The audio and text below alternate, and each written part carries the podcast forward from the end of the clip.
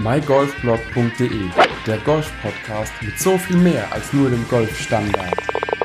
Hallo, mein Name ist Andreas von mygolfblog.de und in dieser ersten Folge des Podcastes möchte ich euch ein wenig erzählen, wer ich überhaupt bin, warum ich das alles mache und wie ich überhaupt auf Golf gekommen bin. Das Ganze hat vor vielen, vielen Jahren angefangen, dass ein Bekannter und ich uns äh, ein Lidl-Prospekt angeschaut haben und da waren auf einmal Golfsachen drin. Wir waren total fasziniert, dass man im Discounter Golfprodukte kaufen kann.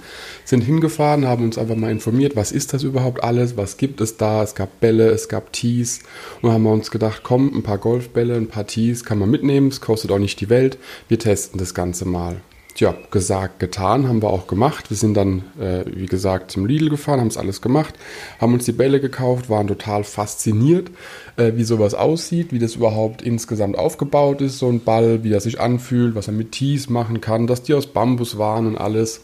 Aber das Ganze hatte eben ein großes Problem. Wir hatten nur Bälle und hatten nur Tees. Also große damalige Zeit von eBay.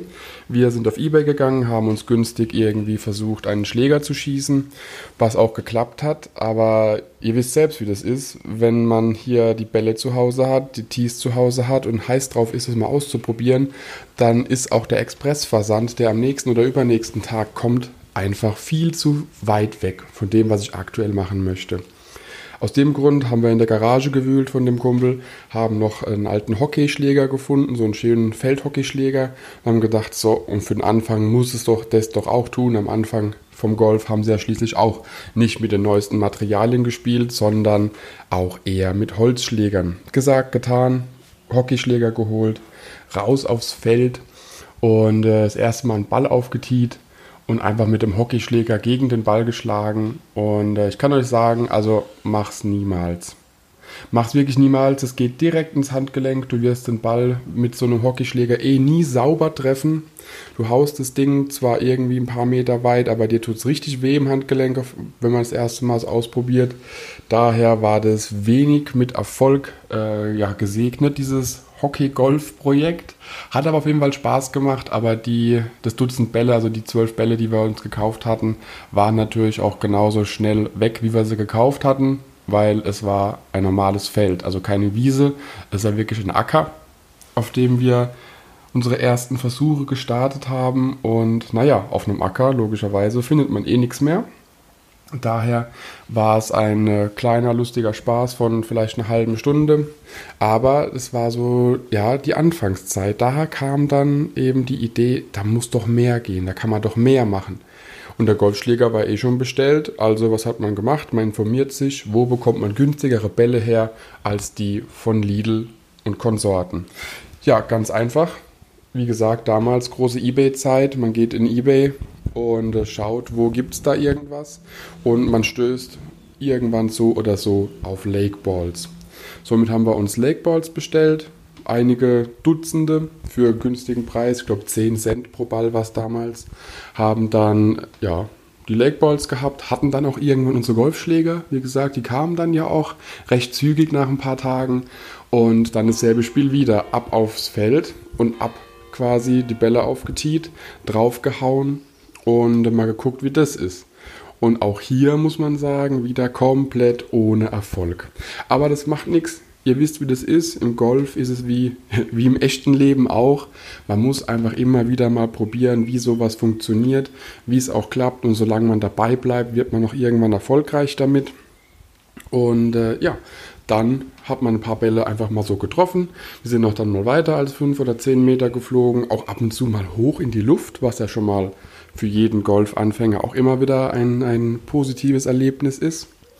Und äh, ja, dann haben wir uns gedacht, okay, auf dem Acker verliert man die Bälle immer. Also was machen wir? Wir suchen uns eine schöne Wiese. Ja, die schöne Wiese hatten wir auch direkt gefunden. Wir haben hier viele Badeseen, wo ich wohne. Und da sind außenrum sehr viele Freiflächen bzw. Wiesen und Parks. Gesagt, getan. Schläger mitgenommen, Bälle mitgenommen, bisschen was zu trinken und ab in den nächstgelegenen Park, ab an die nächste Wiese vom Badesee und hier dasselbe Spiel nochmal probiert. Und jetzt dämmert schon dem einen oder anderen, auf was ich hinaus will. Man spielt da so ein bisschen auf dem Rasen. Man guckt natürlich, dass man niemanden verletzt, ganz klar. Erste Regel, Safety First. Und äh, naja, dann gibt man das ganze Spiel mal bei eBay ein. Äh, bei eBay sage ich, bei Google. Äh, Golfwiese oder Golf äh, ja, auf dem Feld und dann kommt man irgendwann auf Crossgolf. Was ist Crossgolf? Crossgolf ist quasi jedes Golf, was abseits vom Golfplatz ist. Und glücklicherweise hatten wir hier auch direkt in der Nähe eine große Community. Damals äh, noch crossgolf.de, also quasi das Forum und das Portal für Crossgolfer. Äh, ja, ich würde sagen, schon fast in Deutschland. Hat sich leider auch geändert, muss man dazu sagen. Heutzutage ist es nicht mehr das, was es früher mal war. Es wurde verkauft vor einigen Jahren. Und äh, genau, jetzt der Fokus eben vom Crossgolf-Portal auf einem anderen Punkt. Aber nichtsdestotrotz, ich wollte euch ja was übers Golfen erzählen. Also wie gesagt, wir hatten dann auch Kontakt zu anderen Menschen, die irgendwie zum Golf bzw. zu Golfschlägern und Bällen gekommen sind. Und äh, dann ergab es eines andere. Man geht immer wieder häufiger mal raus. Man geht auf die Wiesen. Man trifft sich mit den Leuten, die man über das Forum kennengelernt hat. Man spielt hier, man spielt da. Und äh, ja, und dann wird man eben auch mal gefragt, ob man nicht bei einem Turnier mitspielen will. Es gab oder gibt auch heutzutage immer noch Cross-Golf-Turniere. Und äh, in dem Zuge hat man dann auch noch mal was anderes kennengelernt. Es gibt nämlich nicht nur ganz normale Golfbälle, so wie man sie auf einem ganz normalen Golfplatz benutzt. Es gibt auch spezielle Trainingsbälle. Hier ist dazu zu sagen, äh, es gibt die, die, ja, die, die man überall kaufen kann, bei All for Golf, bei äh, Sportgeschäften, bei Karstadt Sports, wie auch immer. Und meistens sind Golfübungsbälle Schaumstoffbälle oder diese Plastikbälle mit Löchern drin, also von den Flugeigenschaften her absolut nicht vergleichbar wie ein echter Golfball. Naja, das äh, Gute war, dass der Betreiber vom Crossgolf-Portal damals eben auch gute Kontakte in die USA hatte und dort über den Weg eben auf Trainingsbälle äh, von Almost Golf gestoßen ist. Almost Golf ist eine Firma, die äh, also diese Bälle wurden von Dave Pelz entwickelt. Wer Dave Pelz nicht kennt, ich packe euch mal einen Link in die Show Notes zu Dave Pelz, der Short Game Guru. Und äh, der hat Bälle entwickelt, oder beziehungsweise Übungsgolfbälle, die nur ein Drittel der Strecke fliegen wie normaler Golfball, 100% die Flugeigenschaften haben eines Golfballs, aber immer noch vollkommen sicher sind. Was heißt sicher? Wie du weißt, mit einem normalen Golfball, wenn man den an den Kopf bekommt, äh, dann kann man doch nur hoffen, dass derjenige, der ihn abbekommen hat, wieder auch aufsteht. Mit den Almost Golfbällen ist es ein bisschen anders da. Da kann man mit dem Driver äh, draufhauen auf den Ball direkt vor einer Glasscheibe. Und der Ball prallt einfach nur von der Glasscheibe ab. Niemand wird verletzt. Aber die Flugeigenschaften sind dieselben wie von einem echten Ball. Und die Länge, wie gesagt, um zwei Drittel kürzer als ein echter Ball. Somit schlägt man maximal ich würde mal sagen, 70 bis 100 Meter mit dem Driver überhaupt. Und äh, für Crossgolf reicht es allemal, da man da eh mehr die äh, ja, 7er Eisen, 6er Eisen und dergleichen benutzt.